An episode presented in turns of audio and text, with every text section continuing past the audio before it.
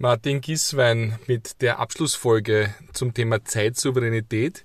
Also wie wir es schaffen, in unserem Leben die Autonomie, die Selbstbestimmung zum eigenen Handeln und Tun und vor allem dem Verwenden unserer Zeit wieder zu erlangen, zu gewinnen, zu genießen.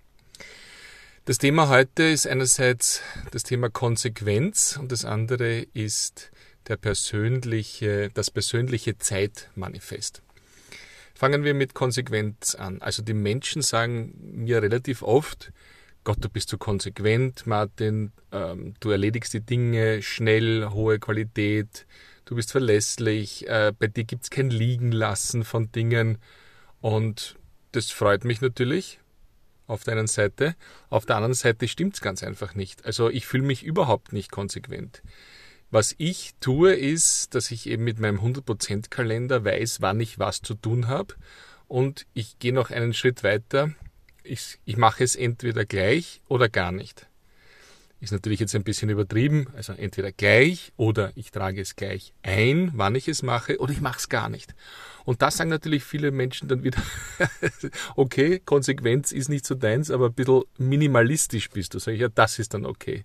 Ich mache wirklich nur die Dinge, die für mich wichtig sind. Aber jetzt kommt die große, für mich große Wahrheit und das ist, ich mache das, was äh, ich mit Leidenschaft mache, was meine Passion ist. Und das Gute ist, dass mein Job, mein Beruf, also die Vorträge, die Lehreinheiten, die Workshops, die Digitalisierungsprozesse, die ich mit Organisationen mache, dass das mein Hobby ist, meine Passion. Das ist genau das, was ich gerne mache. Und deswegen fällt es mir so leicht und deswegen ist es auch ähm, so konsequent in der Außenansicht. Und das wäre mein Ratschlag an Sie. Ähm, wenn Sie die Dinge tun, die wichtig sind für Sie, äh, die Ihnen einen Genuss bereiten. Sie erinnern sich an die vergangenen Episoden, wo wir das besprochen haben. Und wenn da jetzt noch diese emotionale Komponente der Passion dazu kommt, Passion, dann sind Sie wirklich gut gewappnet, dann sind Sie mittendrin dann haben Sie nicht einmal mehr den Gedanken über Zeit oder Zeitverschwendung oder zu wenig Zeit, dann sind Sie genau in der Mitte und da bleibt die Zeit fast stehen oder sie ist einfach da, weil sie nicht drüber nachdenken, sondern weil sie das durchführen, was ihre Passion ist. Der zweite Punkt, den ich angekündigt habe, war das Thema persönliches Zeitmanifest.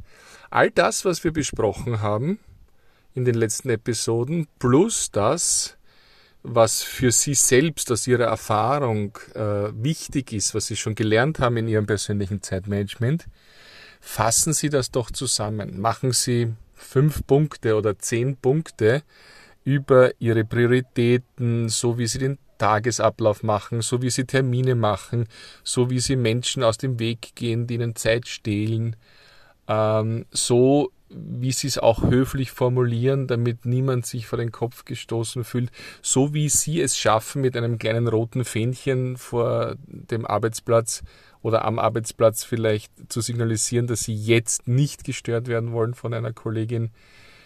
All diese kleinen und großen Dinge, wenn Sie das zusammenfassen für sich in Ihrem persönlichen Zeitmanifest, dann ist es etwas, wo Sie auch zurückgehen können und zurückkommen können in Zeiten, wo es vielleicht schwierig ist, wo sie im Stress sind, wo sie erschöpft sind und sie können Kraft aus dem schaffen und schöpfen und sie schaffen es dann wieder in ihre Zeitsouveränität zurückzukommen. Denn alles, was wir da besprechen, ist einfach, wenn es einem gerade gut geht und alles locker ist. Aber in Zeiten des Stresses, da kommt dann die Nagelprobe und da hilft dieses persönliche Zeitmanifest sehr. Und wenn Sie es so dann auch formulieren, dass es für die Außenwelt akzeptabel ist, dann können Sie das natürlich auch Ihren Familienmitgliedern, Ihren Kollegen und Kolleginnen einfach an die Hand geben und sagen, siehst du, das sind meine Punkte, so tick ich, so bin ich performant, so möchte ich leben, so möchte ich arbeiten. Passt dir das?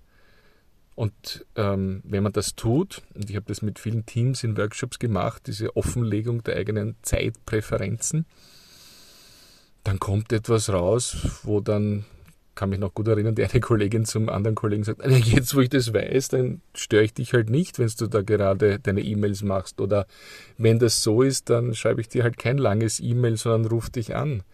Und plötzlich wird es wieder einfacher. Also das vielleicht noch mit dem persönlichen Zeitmanifest als eine letzte Inspiration für Sie. Ich hoffe, es war was dabei für Sie. Lassen Sie es mich wissen. Danke für die Feedbacks, die ich bis jetzt bekommen habe. Ich freue mich auf weitere 1 zu 1 Gespräche zu den Themen der Zeitsouveränität. Und ich wünsche Ihnen alles Gute und danke, dass Sie mit dabei waren bei dieser Serie zu einem wichtigen Thema.